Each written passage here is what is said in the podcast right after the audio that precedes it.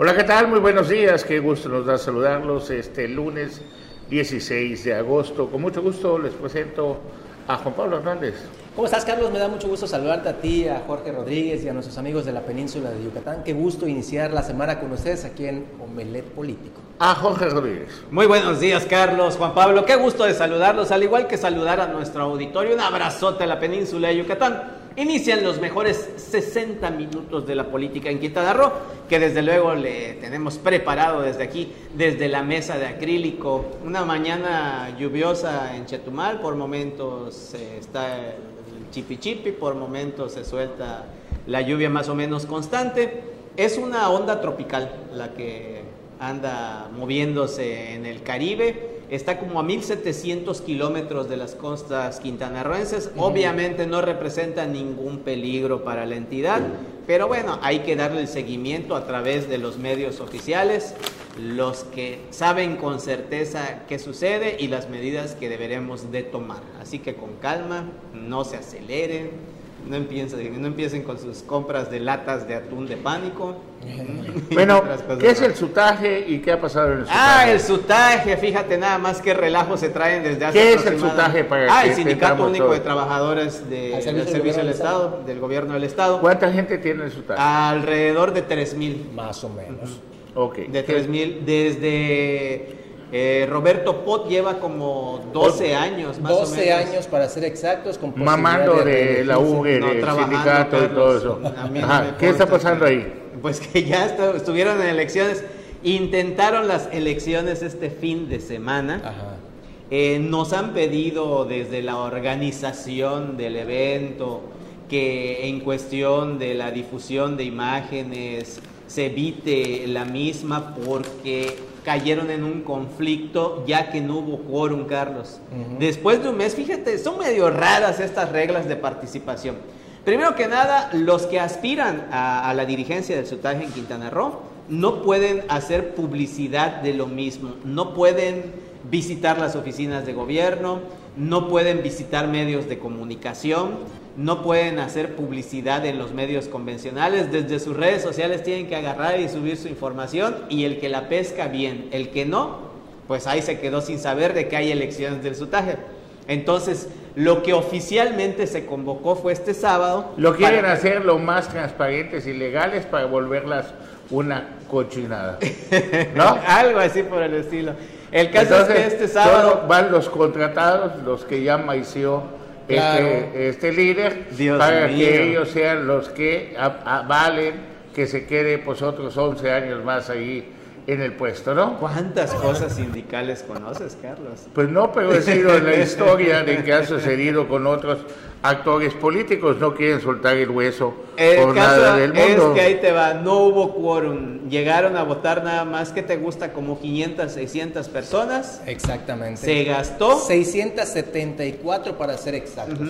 No hubo quórum, no pasaron de ahí y tendrán que repetirse las elecciones aproximadamente en un mes. Ajá. El comité de elecciones del sutaje ya les dirá a los aspirantes, que destacan dos de ellos nada más, eh, ya les dirán eh, para cuándo hay otra vez Sí, elecciones. estos Y dos el que gana y el que gana normalmente es el el ahijado político del que es Del el que actual líder, ¿no? Porque Claro, es al que se le dan el billete para que pueda hacer campaña. Hay dos, Guillermo Hinojosa Mendoza, que tuvo precisamente este, esta elección junto con Carlos Alcocer Méndez. En total, para este sábado, sufragaron 674 personas, Carlos Pérez Zafra y Jorge, de un padrón que excede los 2.000, como estábamos Ok, ¿y quién es el más cercano a este señor Pot? El más cercano a Pot. De esos dos. ¿Son los únicos Pues- dos que están participando? No, pero sí hay uno que es el... El, El hijo putativo. delfín, el delfín. ¿A quién acusan de Delfín? Eh, pues fíjate que este... ¿A quién señalan de Delfín? Porque lo tienen bien tapadito. Con Pablo veo un poco de silencio, de ese silencio cómplice. ¿Quién? Pues fíjate, este... Ahí está Roberto. El de la planilla azul, Guillermo Hinojosa Mendoza, eh, pues es el, es el que quiere. Es el delfín de es, Pot. de- es el delfín del Y- ah, bueno, pues es el, Y- el- el hijo putativo de, de Pot y que es el que va a continuar con los negocios de Pot a cargo del 500, putaje. 520 votos tuvo en esta elección que no tuvo quórum.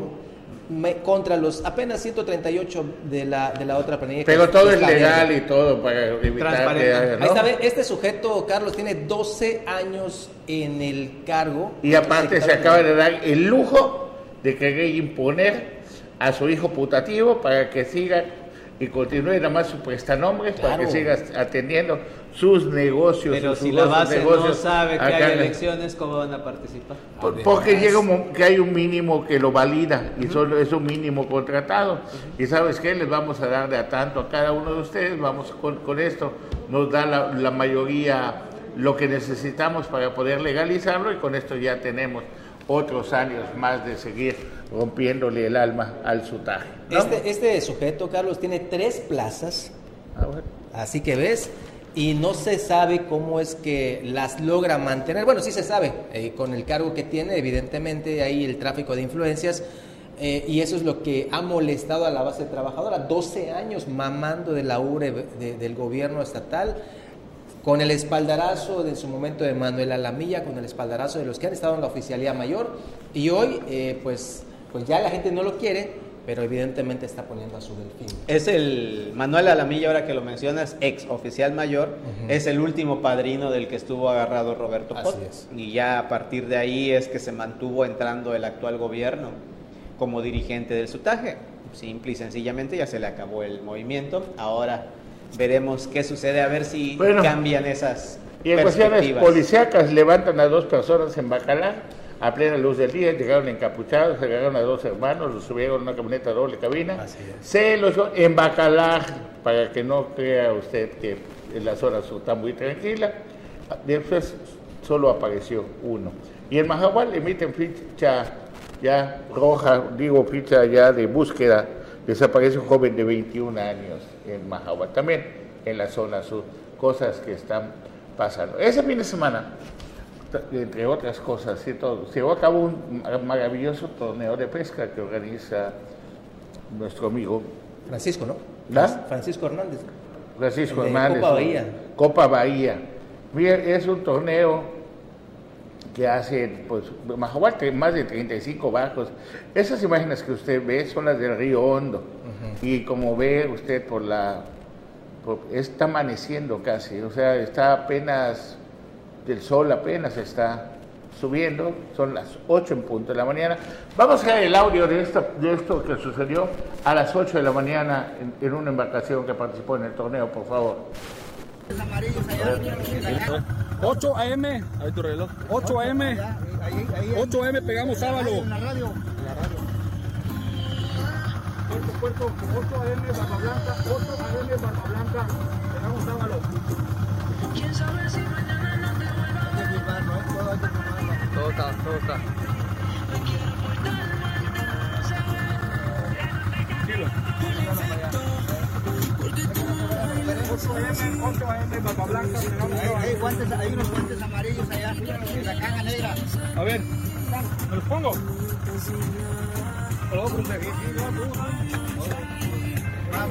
Tranquilo, primo, tranquilo.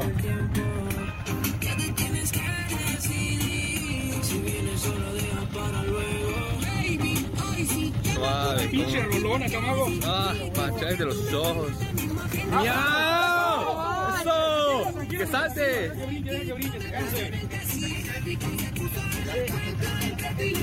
Cincho, el cincho.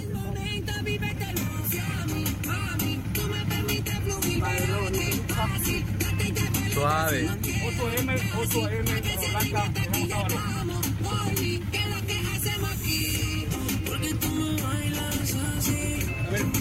necesito que se pasen de este lado. Ay, pásate de este lado porque voy a poner la cinta. Hay que agarrarlo, ¿no? Sí, sí, sí. Tranquilo, como tranquilo, velo pegando, velo pegando. Tranquilo, que que que. Del otro lado, del otro lado.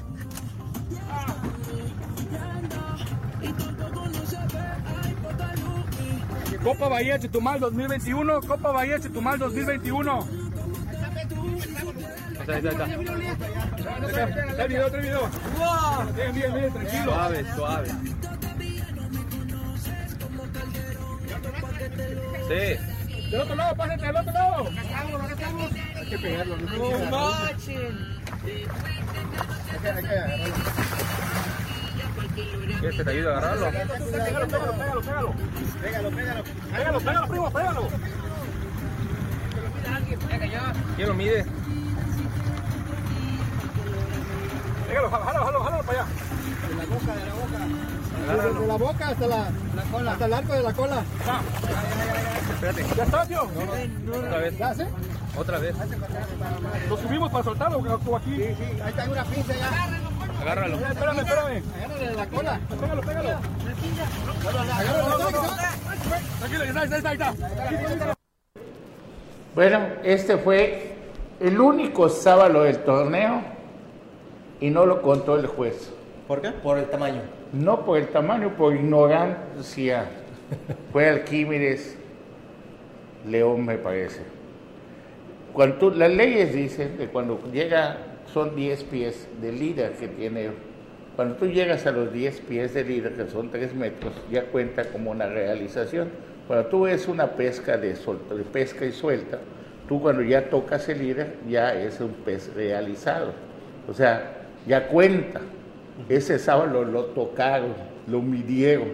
Y aún así, ¿qué es lo que sucede? Que en estos torneos maravillosos que organiza Francisco Hernández, bien agradecidos con él, invitas a gente de fuera, no son torneos solamente para que compitamos los de Chetumal con los de Calderita. Claro.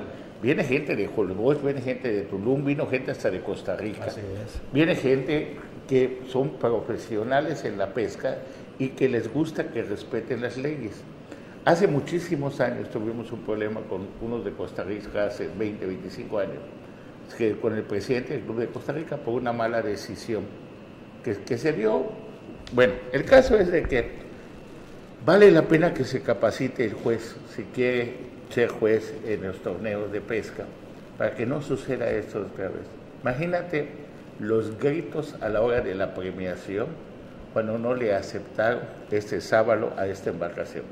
De eso y más tendrá información nuestro compañero Jimmy Palomo en nuestros espacios noticiosos y mañana le daremos una pasada. Y algo que, que llamó la atención, fíjate que hace unos días tuve oportunidad de pescar allá frente de Mahahual y hubo un momento en que nos rodearon los tiburones.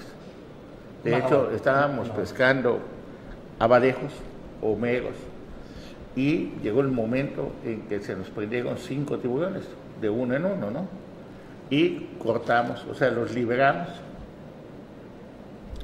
y decíamos, ¿qué puede pasar si te caes o si tú vas buceando y llevas tu hilo amarrado cuatro o cinco pescados en un lugar donde hay tantos tiburones? Ayer, el día de ayer dio la vuelta una imagen espeluznante para los que nos gusta el mar de algo que sucedió en Alacranes, en Fuente de Progreso, que está ubicado, son unas islas que están ubicadas a ci- ciento, a más de 100 kilómetros, 65 millas náuticas que vienen siendo, miren, vean esas imágenes, cómo está el tiburón, y allá está divulgando un cuerpo humano. Sí. ¿Ah? Sí, este, este al parecer, según las autoridades, Carlos, amigos que nos ven, eh, es un pescador que posiblemente eh, ya estaba en proceso de, pues ya estaba ahogado, ¿no? Era una persona que ya estaba ahogada, iba a la marina a rescatarlos ante el llamado que les hicieron de auxilio y antes de poder siquiera acercarse lo más posible para rescatar el cuerpo, pues vieron que, pues ahí eh, apareció esta escena y ya no pudieron hacer más ya no pudieron hacer absolutamente nada. Ahí este Un tremendo tiburón, tu- Sí. tiburón grande ese Sí. que está ahí, porque el esquilón del tiburón es un tiburón de más de dos metros y medio, ¿ah? por el tamaño del esquilón que sale, mira, allá devorando el cuerpo de esta persona. Ya después las imágenes son muy fuertes, pues, pues, Ajá, ahí está. Eso sucedió en Fuente de Progreso en un lugar llamado La Les cambiamos y nos vamos a un comercial Ah, sí.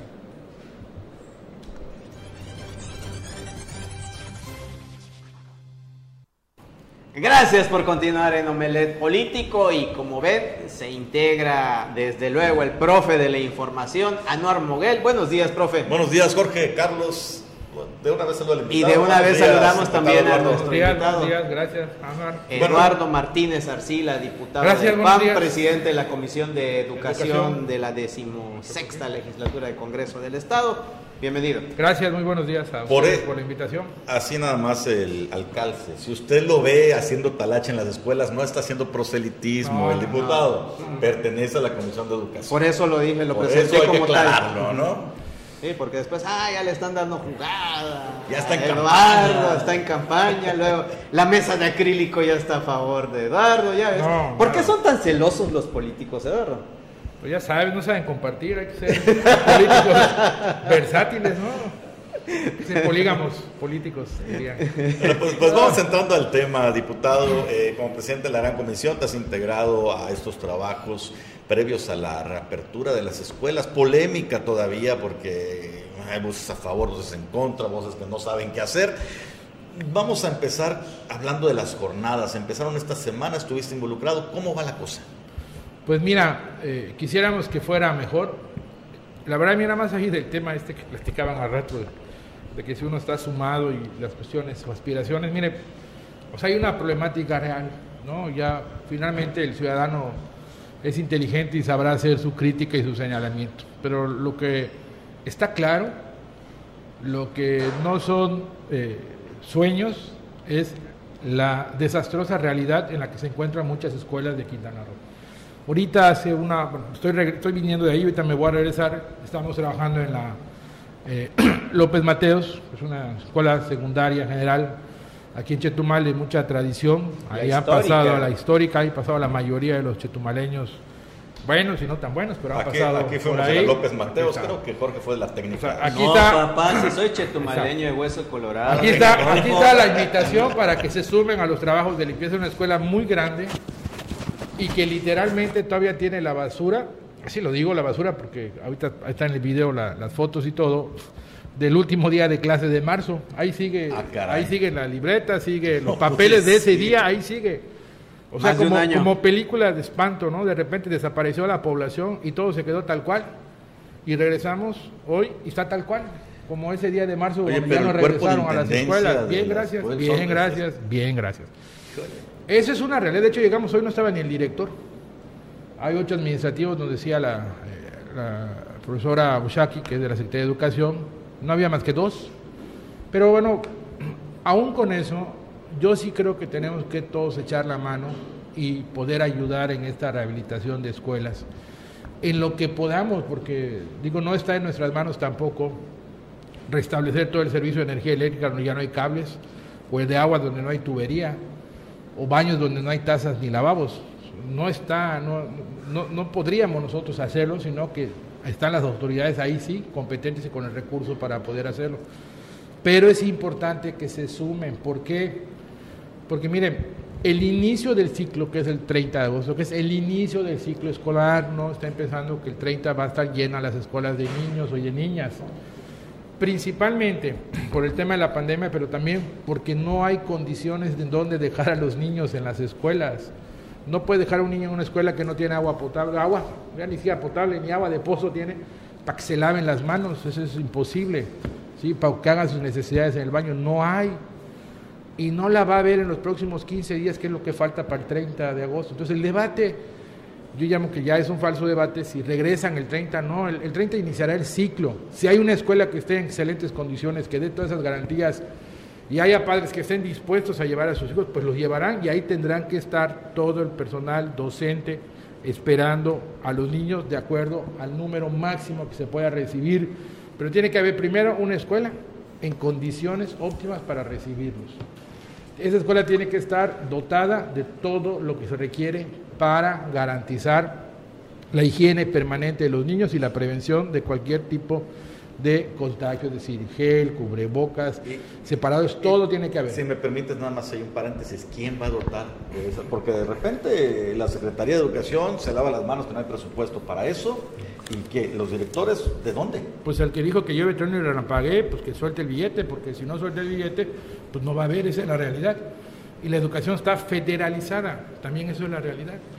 Aunque los estados tienen la potestad de decidir cuándo reactivan las clases presenciales. Aquí ya se dijo, eh, eh, hay un acuerdo a nivel nacional que será voluntario, pero lo primero que tiene que haber son escuelas limpias, que estén fuera de, ajenas a, todo este tema de la hierba, del monte, que tengan baños por lo menos, que tengan agua potable y que tengan energía eléctrica. Qué agonías de la vida y perdón por no entender. En las pasadas votaciones invirtieron millones de pesos para rehabilitar escuelas para que se lleven a cabo las votaciones en ellas. Y hoy en día que para lo que fueron crear las escuelas, que es para darle clases a los niños, no hay el recurso para poderla rehabilitar. Algo está pasando. Así es. Mira, yo creo que aquí la autoridad educativa tiene que dar un censo muy claro y muy preciso. ¿Qué escuelas, sobre todo aquellas que efectivamente fueron centros de votación, se rehabilitaron y están en condiciones de... ¿Qué escuelas, sobre todo en la zona norte, son aquellas que se les considera refugios ante huracanes y que deben de estar bien, deben de estar al 100, porque si antes del 30 llegase un mal tiempo, ¿dónde van a meter a los turistas?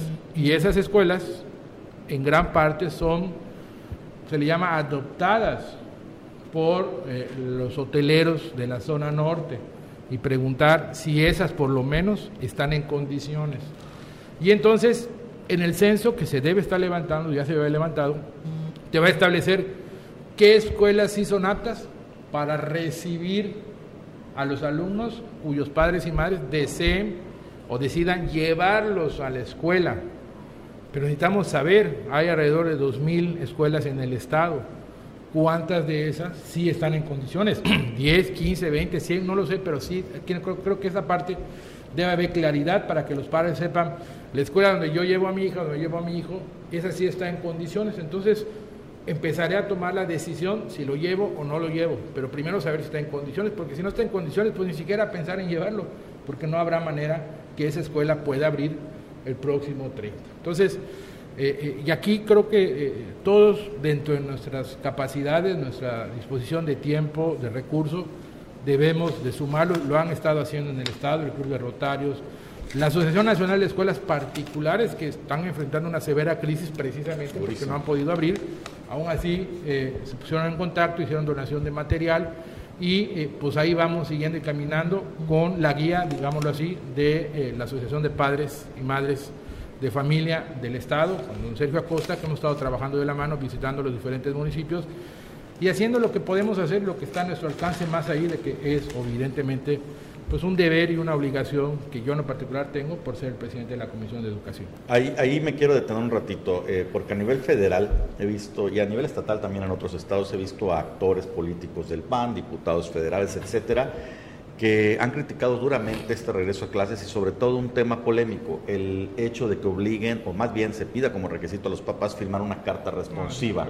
¿Cómo ve Eduardo Martínez Arcila como panista y como presidente de la gran comisión, perdón, presidente de la comisión de educación? Eso fue hace no recuerdo tres años. Y más, y más allá, ¿cómo lo ves? ¿Quiénes son los que hablan de cosas? Eh, ya no existe la gran comisión, así que ¿cómo lo ves? no es futurismo. Sí, ¿cómo lo ves como padre de familia? Mal mal porque el Estado eh, no puede eh, eh, tratarte como si tú fueras un usuario de estos parachutes o de estas motos acuáticas donde te subes y te dice firma la y si te pasa algo va a ser tu problema, ¿no? O sea, a ver, es lo más preciado que tiene México, su niñez y su juventud.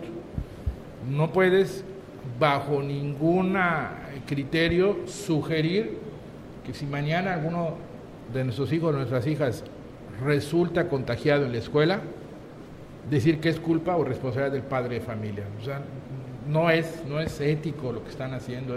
me parece que es otra vez como que patear el balde y enviarle a la sociedad algo que debe ser estrictamente responsabilidad del Estado. Y está claro, el Estado va a ser responsable de lo que ocurra. Me refiero al Estado, Estado mexicano, la Federación es responsable de lo que ocurre al interior del centro educativo, no puede ser responsable de lo que ocurra afuera, ¿sí? Entonces sería como que los padres le pidan a, los maestros, a los directores, oye, fírmame tú una responsiva, de que mi hijo no le va a pasar nada dentro de tu escuela, ¿no? Y eso no se puede garantizar al 100%, pero tampoco puedes trasladarle esa responsabilidad, digamos, moral al papá y a la mamá. Oye, es voluntario que tú lo mandes, pero por si lo quieres mandar, fírmame esta carta para que me deslindes a mi estado, gobierno, federación, de lo algo que le pudiese pasar dentro. Está mal, es, es una mala estrategia, no es, no es tener claridad de qué es lo que está sucediendo afuera en las escuelas. Pero si no estamos en las condiciones para regresar a clases, ¿para qué nos obligan a regresar a clases? Si estamos hablando que la cuarta ola de contagio, tercera ola es más, más fuerte que las que han habido Más y no tenemos garantías, ¿cómo puede responder el Estado? Pues, ¿De quién es la culpa? ¿De los padres de familia que llevan a sus hijos? ¿O del presidente de la República, del Estado, o de los diputados que pues, se avalan de que los niños regresen a Pues, la eh, pues es, es la responsabilidad del Estado, Carlos, porque Ah. eh, las encuestas, los estudios de opinión te dicen que alrededor solamente el 30% de los padres y madres de familia estarían dispuestos a enviar a sus hijos, solo el 30%, es decir, no, No es algo que esté pidiendo la sociedad, no es algo que estén exigiendo los alumnos, ¿no? Oiga, ¿cómo es el evitas Estado que está contagiarte? tomando esta decisión. ¿Cómo evitas contagiarte de todos lados? ¿Cómo sabes que fue la escuela si solamente con salir a la calle es un peligro de Por eso, contagio? y porque además creo que eh, el gobierno federal, el presidente solamente está queriendo pensar o que nosotros pensemos a que el tema nada más dentro del salón, pues no. ¿Qué porcentaje de niñas, de niños y jóvenes para llegar a ese salón tienen que tomar un transporte público? ¿O van a ir en una cápsula? ¿Cómo le van a hacer? Fácil, el O por lo 90%. menos están convocando a los sindicatos, a los transportistas, a decir, oye, genérame rutas seguras para que solamente se, sume, se suman los niños sin la presencia de adultos y los llevamos de su casa a la escuela y los traemos. Pues no hay ni siquiera eso. Entonces aquí el riesgo, me atrevo a decir que mayor, a lo mejor no está dentro de la escuela, va a estar cuando se traslade. El traslado. Porque pues, hay padres que se tienen que subir a un transporte público, no van solos, van con otros adultos, van con otros niños, no hay ni un tipo de orden en ese aspecto. Entonces, sí es riesgoso. Me parece que se perdió mucho tiempo desde hace un año cuando el presidente dijo que el 1 de junio regresábamos a clases, ¿sí? Y evidentemente eso iba a ser imposible, como después de año, con dos meses de ese primero de junio, vimos que fue imposible regresar a clases. ¿Qué hay de bueno en todo esto? Yo sí considero que hay algo bueno. ¿Y qué es? Que por lo menos ya volteamos a ver a las escuelas. Ya nos metimos en el tema de rehabilitarlas, porque si no iba a seguir la discusión que sí, que no, que sí, que no, y la escuela iba a seguir cerrada, y el pasto iba a seguir creciendo, y los vándalos iban a seguir haciendo de las suyas y todo. Por lo menos esto ya te obliga a que antes de pensar que el niño entra a la escuela, decir, ¿cómo, cómo le hago entrar a la escuela si la escuela está en condiciones totalmente este, imposibles para que ellos entren? Entonces, ¿Sabes de dónde se invirtió? primero las escuelas. ¿Sabes de dónde se invirtió el dinero para remodelar las escuelas para las votaciones? Del Infecro, Infocro, de donde está Abraham Rodríguez. Hay alguien que ¿No fue del INE? No, Ajá, ¿no sale del INE? No, del, del- de ahí fue del hay que ¿quién- a que platique el tema, que explique el ¿Quién, tema. sup- ¿Quién supervisa cuánto se está- ha invertido en la rehabilitación de escuelas? ¿Dónde quedaron aquellas contralorías? Es más, te- me gustaría preguntarte como ciudadano, ¿has sabido algo tú de Rafael del Pozo de Real? Sí, pues está trabajando. Está trabajando muy fuerte. está Ah, bueno, es fuerte panista en cierre. también, ¿no? Oye, pero mira, pero es que e- esa, eh, digamos, organización ciudadana de padres de familia, de maestros y de autoridades que había, lamentablemente se desmanteló. Desaparecieron programas que tenían que ver con la, eh, el mantenimiento permanente de escuelas, de ciertas escuelas en particular, que estaban en condiciones o en situaciones vulnerables, y que ahí, esas famosas escuelas de tiempo completo.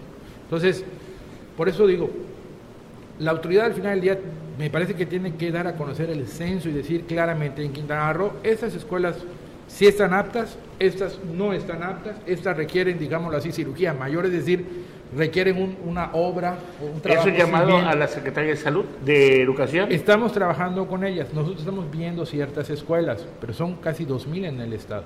¿sí? Este, yo te voy a dar un dato que me- ahorita la profesora Bushaki que estaba con nosotros, que está ahorita ahí en, Adolfo López Mateos en la limpieza, ella me decía, pues yo es extraoficial y así me lo comentó. Y me dice, mira, yo creo, calculamos que son alrededor de 300 escuelas que no estarían en condiciones de recibir alumnos ahorita y que no lo van a estar en los próximos 10, 15 días, porque necesitan una cirugía mayor, un trabajo mayor, un mantenimiento mayor. En teoría las otras 1.500 sí estarían en condiciones. ¿Y tu llamada es que se sume la sociedad eh, en lo que pueda Mira, apoyar? Los que puedan apoyar, porque tampoco es una obligación de los padres y madres, es más bien un deber. A mí me queda claro, eh, eh, eh, pues yo así fui educado, ¿no? En la escuela participábamos, mi mamá era parte de la sociedad de padres de familia, y participamos en las actividades de la escuela. Entonces, a lo mejor lo que pasó ahorita es que se interrumpió tanto la actividad, casi año y medio, que va a costar trabajo, que incluso lo- el propio personal administrativo de intendencia, docente, empiecen a retomar el ritmo y empezar su vida ordinaria de trabajo como lo tenía hasta marzo de 2020. O sea, este primer paso va a costar. Llevan año y medio sin hacer un trabajo como estaban acostumbrados. No va a ser sencillo y no, va a ser fácil, pero qué bueno que ya por lo menos se están dando estos primeros pasos. Ok. Regresando al corte, ¿podemos platicar un poquito de política contigo? Sí, claro, por supuesto. Ok, vamos al corte, regresamos.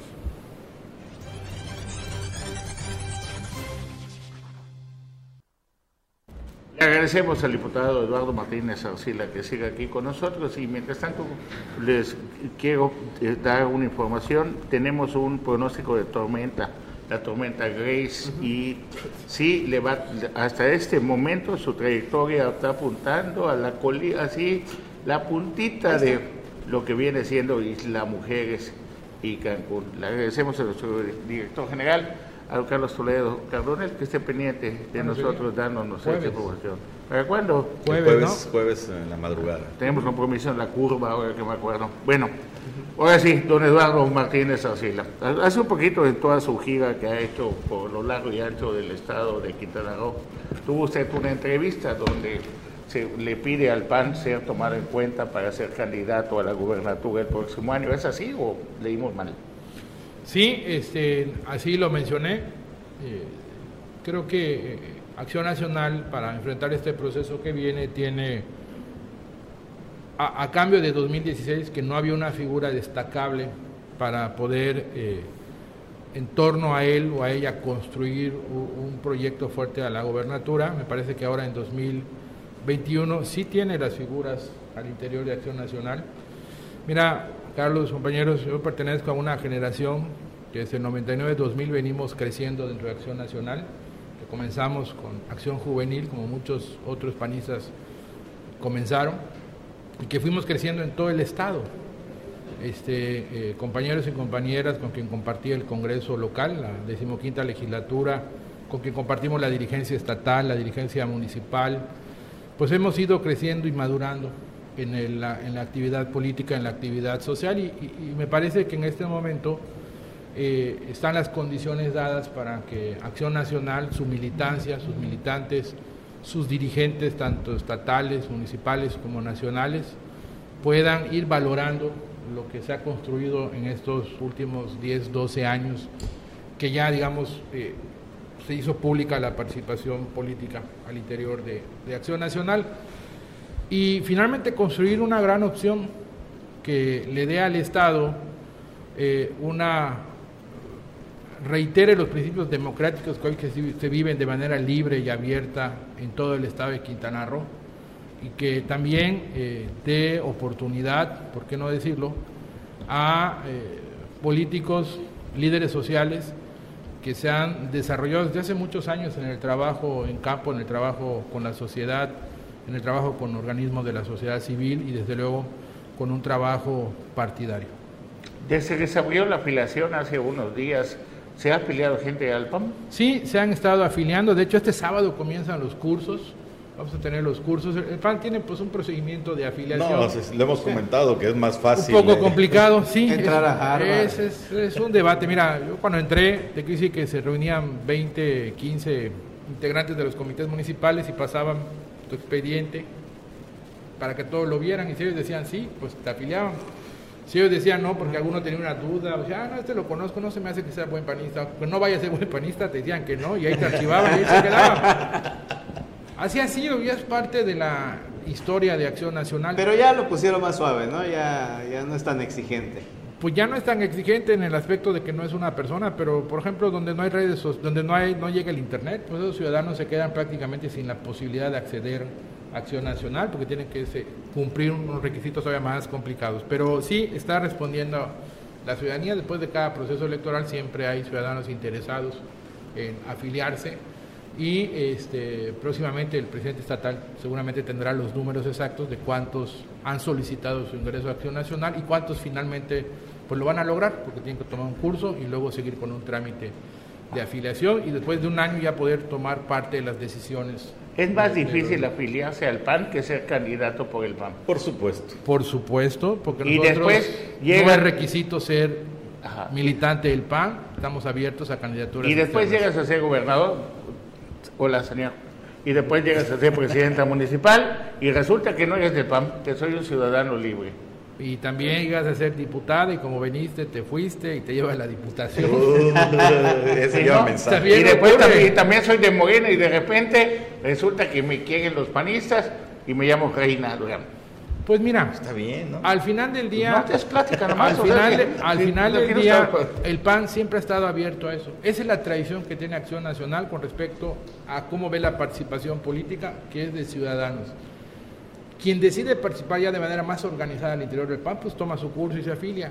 Quien quiere nada más estar apoyando sin ser parte de la organización, también lo puede hacer y también tiene la garantía que si tiene talento, si tiene capacidades y está comprometida con los principios del PAN, aún no siendo militante, puede llegar a representar al PAN en cargos de elección popular, como ha sucedido aquí en Quintana Roo, y hay muchas buenas experiencias y también malas experiencias. Eso sí, la puerta del PAN es giratoria, lo mismo entras que sales, pero el PAN continúa. Hablando de experiencias, te voy a hacer una pregunta incómoda, diputado. Eh, bueno, depende de cómo la tomes. También se la hicimos a la senadora Mayuli Martínez, que anda también muy movida por ahí, justamente. Eh, el PAN, tú has dicho, tiene figuras para competir en el 2022, eh, pero también señalas que está abierto a candidatos externos. Y se caracteriza el PAN por ser un partido disciplinado. ¿no? Pueden haber jaloneos, no como se ven en el partido Guinda o en el PRD, pero cuando se toma una determinación, finalmente se alinean y el partido trabaja. Pregunta directa. Están midiendo en las encuestas a, a la senadora ahora de Morena, Maribel Villegas, como una posible aspirante a otros partidos. Si llegara el PAN nacional a decantarse por una figura como ella para competir en el 22, ¿la apoyaría Eduardo Martínez Arcila? Mira, yo no te puedo decir un hecho futuro incierto que pueda o no pueda suceder. El tema va, no es blanco y negro. primero es una gran definición que tiene que tomar mi partido en el Estado. ¿Cuál es esa gran definición? O no la jugamos con la bandera de acción nacional, con algún candidato o candidata propia para reposicionar la marca sin una coalición o en una coalición por donde nosotros pongamos al candidato o a la candidata o nos vamos a un pragmatismo que tiene que ver con vamos a ver cómo sumamos, con quién sumamos y a ver hacia dónde llegamos. Yo prefiero hacer mi esfuerzo por el primer objetivo que sería vamos encabezando una coalición con candidato propio y que hagan lo que le corresponda a los otros partidos políticos y que traigan sobre la mesa el nombre de hombres y mujeres que crean que pueden encabezar este proyecto de una futura coalición a la gobernatura. Y entonces ahí medimos y quien esté mejor posicionado, quien le dé más y quien le sume más a esta coalición. Creo que pensar en un candidato ajeno que venga incluso de lo que hoy queremos o estamos combatiendo es un retroceso para Acción Nacional, toda vez que, como lo he dicho al principio, 2016 era un escenario que pintó para que Carlos Joaquín, un hombre bueno, convocara a las fuerzas opositoras, incluido a su expartido el PRI, y lograse liderar y llegar a la gobernatura. Pero 2021 es diferente, no es el mismo escenario. Es decir, no tenemos por qué pragmatizarnos a nivel de traer lo que ayer se desechó. A mí no, no me parece que eso sea Sin embargo, evidentemente, como tú también lo has dicho, pues eh, soy una persona que acato lo que resuelven las dirigencias. Y aquí hay una organización que es la Comisión Permanente que toma la primera gran decisión, si vamos juntos, vamos solos, y luego vendrá la parte del nombre de la persona. Pero para ser claros y precisos, no veo por qué Acción Nacional tenga que salir a buscar o esperar un desprendimiento de otro instituto político que no sea parte de la coalición, si hoy al interior tenemos las figuras y en las encuestas aparece que podemos enfrentar con éxito el próximo proceso electoral. Ya aceptaron como cuchillo mantequilla sin ningún problema a la más pura de las morenas, así lo, lo decía ella, Reina Dogan, como miembro del PAN. Ahora, tú dijiste a nivel estatal van a checar y a nivel nacional. Ahora, la senadora Mayuli dijo que el, el PRI nacional se aleja un poquito de lo que es el gobierno del Estado. ¿Tú estás de acuerdo con eso? ¿Cómo que se aleja un poquito? No. De que no es lo mismo el PAN nacional. Ah, Ah, el PAN. sí, el PAN nacional. Sí, mira, eh, este año, o este proceso electoral que acaba de, de concluir, o que está concluyendo, fue un gran acuerdo nacional. Las coaliciones se integraron de manera nacional. En lo que viene van a ser únicamente seis estados donde habrá gobernaturas, donde no necesariamente va a ser cambio de un estado por otro, se va a espejear la coalición. Entonces, no es el mismo escenario. Incluso, y son palabras de nuestro dirigente nacional, la primera gran decisión la vamos a tomar en el Estado. Si el Estado define que el PAN puede caminar por su cuenta, me parece que esa decisión la va a respetar el dirigente nacional que esté en ese momento al frente del centro, porque viene un cambio de dirigente nacional. La va a respetar. Ahora, si el Si dirigente... no, y si es un tema de vámonos en coalición, pero vamos con nuestras figuras en la coalición, pues también la va a respetar. Eh, Digamos, el 50% de la decisión va a salir de Quintana Roo. Ok. Pero si el presidente nacional hace una negociación a nivel nacional, que el candidato sea una externa al PAN, también se va a respetar, ¿no? Sí, pero es muy difícil que un dirigente nacional, como, se maneja Acción Nacional, vaya a tomar una decisión que va totalmente en sentido contrario a lo que le está pidiendo su Estado.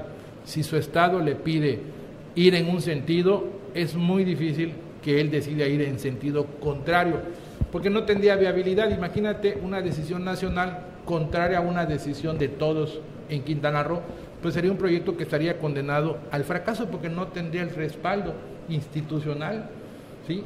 del partido.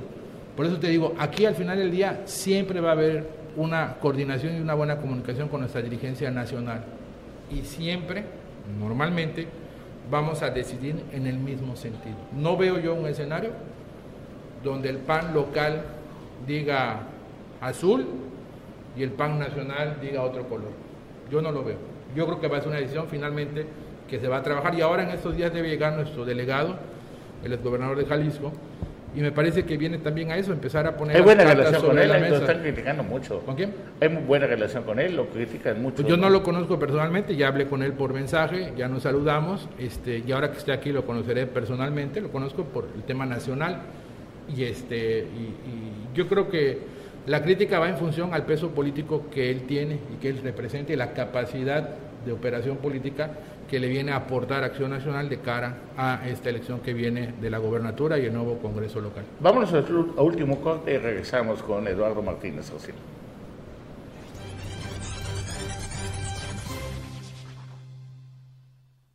Recta final de Omelet Político. Diputado, eh, ya dijiste que no estás eh, de acuerdo con, con el regreso a clases, pero te quiero mostrar, tenemos por ahí un meme que circuló este fin de semana. Hay gente que sí está muy agradecida con el presidente por el regreso a clases. A ver. Aquí en Chetumal, mira.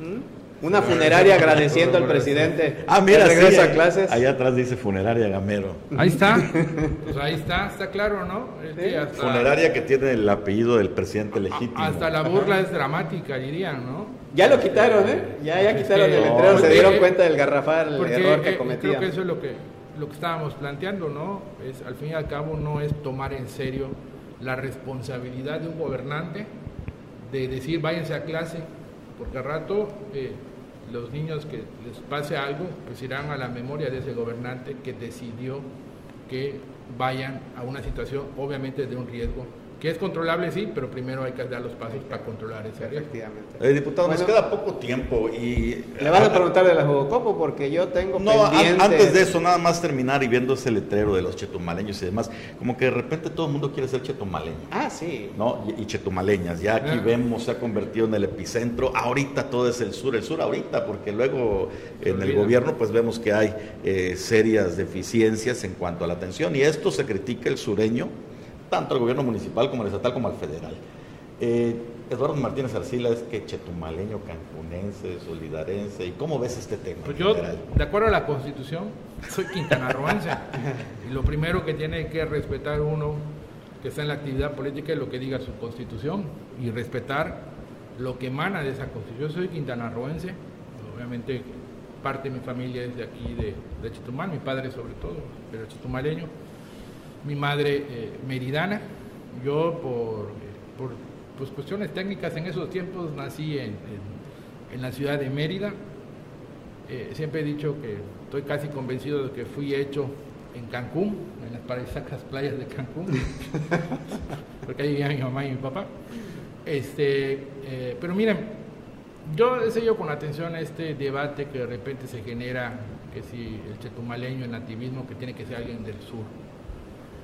Y, me parece que el, pues si quieren llamarle nativismo, o el ser del sur, o el, el ser quintanarroense, aparte el tema legal, que te establezca la ley, en, aquí en Chetumal y en la zona sur, las últimas elecciones, creo que la gran lección que nos dio y que les dio a aquellos que usan esa bandera tan ordinariamente, digámoslo así, con poco entendimiento.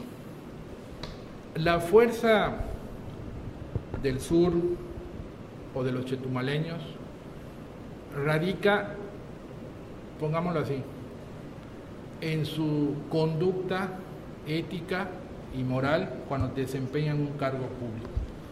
Ese debe ser, me parece, el ejemplo a seguir. Esa es la fuerza, digámoslo así, del término chetumaleño o quintanarroense o del sur o, o- o del nativismo. Eh, que fuera los foreños, todo este rollo. Pero esa fuerza de tu forma de ser y de comportarte no es, y no lo fue en el pasado proceso electoral, una fuerza electoral, ¿eh? No, Cuidado, notorio. no nos claro. confundamos.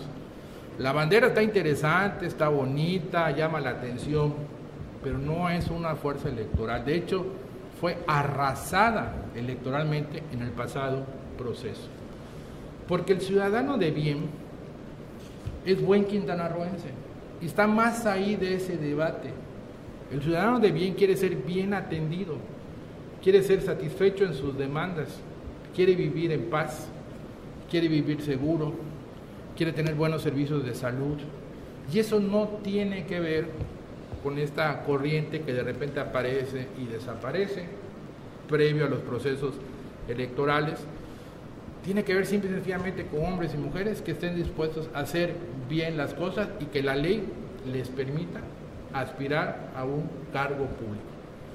No es una fuerza eh, eh, eh, electoral y para los políticos que agarran esta bandera y forman sus asociaciones y salen y se dan golpes de pecho, tienen que entender que la fuerza electoral se construye en el campo, se construye en la ciudad, se construye caminando, se construye convocando, se construye liderando proyectos y sobre todo haciendo bien las cosas cuando llegues a esos cargos. Porque si no, imagínate de cuántos quintanarroenses o chetumaleños no nos daría pena mencionar su nombre por lo que han hecho cuando se les ha dado la oportunidad de servir a su estado y a su ciudad. Y de cuántos otros estaríamos totalmente orgullosos. Entonces, aguas, no es una fuerza electoral. Si quieren que sea una fuerza electoral, construyamos las condiciones para volverla una fuerza electoral. Pero hoy no está decidiendo las elecciones. Y la incongruencia la están empezando a ver con los que vienen de la zona norte, ¿no? Y solo porque son contrarios a otros también de la zona norte y entonces los quieren empezar a adoptar como si fueran del sur, cuando finalmente vienen de la zona norte. Y ese debate sur o norte, pues va a existir toda la vida, pero no termina definiendo los procesos electorales ni las formas de gobierno, que eso es lo más importante y lo único que le debe importar al ciudadano, quién gobierna bien o quién gobierna mal. Eso es todo. Bueno, nada más ya para despedirnos, eh, la Jugocopo está a la vuelta de la esquina. ¿Cuándo se reúnen los panistas? ¿Va a ser una ¿Cuándo se decisión define? local? Ajá, ¿Va a ser, un- ser una decisión local, una decisión nacional? No, es una ¿De dónde decisión, viene? es una decisión de- del presidente estatal, de, este, de nuestro presidente Faustino Huicap. Él toma la decisión, como yo de su tiempo la tomé cuando fui dirigente estatal, este, y, esperar. Este, estamos ya así muy próximos, a pocos días, pero este, eh, se ha estado en diálogo al interior de la bancada y sea quien sea quien vaya a quedar, va a haber la capacidad suficiente para conducir este último año de esta decimosexta legislatura por buen camino dar estabilidad, dar garantías en la transición de un gobierno a otro, desde el legislativo, por supuesto, este, sin caer en ningún tipo de tentación que tenga que ver con paquetes de impunidad ni absolutamente nada. Vamos a marcar claramente que el PAN es transparente, que el PAN cuando Y- ejerce los cargos los hace sin ver una condición partidaria y muy lejos habrá quedado el cambio en 2016 de la decimocuarta a la decimoquinta que ahora que tenga Acción Nacional la oportunidad de conducir la decimosexta para entregarle a la decimoséptima. Y le van a revisar las cuentas a Gustavo Miranda. Ajá, exacto, porque hablando a de transparencia. A ver. Y yo recuerdo, y fue un editorial precisamente de Carlos Pérez Zafra, cuando eh, se instaló esta legislatura, que dijo que, ¿cómo eran las reces de... De los carniceros de hoy serán las reces del mañana. Claro, eh, eh, voy a revisar lo que tengo que revisar, ¿no? Lo que tenga que revisar la nueva Jugocopo por ley, porque en este sistema de fiscalización es la Auditoría Superior del Estado y la Auditoría Superior de la Federación quienes revisan técnicamente y hacen las auditorías. No es el, que llega a la Jugocopo. No podemos perder el tiempo haciendo auditorías. A partir de que entre el PAM, seguramente quien esté al frente dejará en manos de la auditoría como debe de ser. Es decir, no nos vamos a prestar a ese juego que eh, se dio a principios de esta legislatura. Es decir, O sea, no quien, a quien tenga que rendir cuentas ante las que lo tenga que rendir son las auditorías estatales y federales. Yo, Eduardo Martínez, de mi periodo de 2016 a 2019, estoy rindiendo cuentas. ¿sí? Y a eso le va a corresponder a todos los que han sido presidentes de la Jucopo, rendir cuentas ante las autoridades encargadas de hacer las auditorías. Bueno, buena, buena noticia para el. Congreso, mala noticia para el Cozumel. Rafael Saavedra no va a ser el vocero de la próxima Jugocopo, va a ser vocero de Juanita Alonso ahí en Cozumel. Ándale. Ya salió. Bueno, muchísimas gracias, diputado, por estar aquí Al con contrario, a nosotros. ustedes por la Nos subió el rating y pues está Poquito. invitado el día que desee estar acá. Están invitados también a la limpieza de escuelas, a alumnos. Ahí vamos, sí, Ah, sí. Aquí tenemos dos profesores que están más que dispuestos a eso. y Ahí estaremos. Sale. Bueno, muchas gracias, gracias a todos. Buenos días. Cuídese mucho.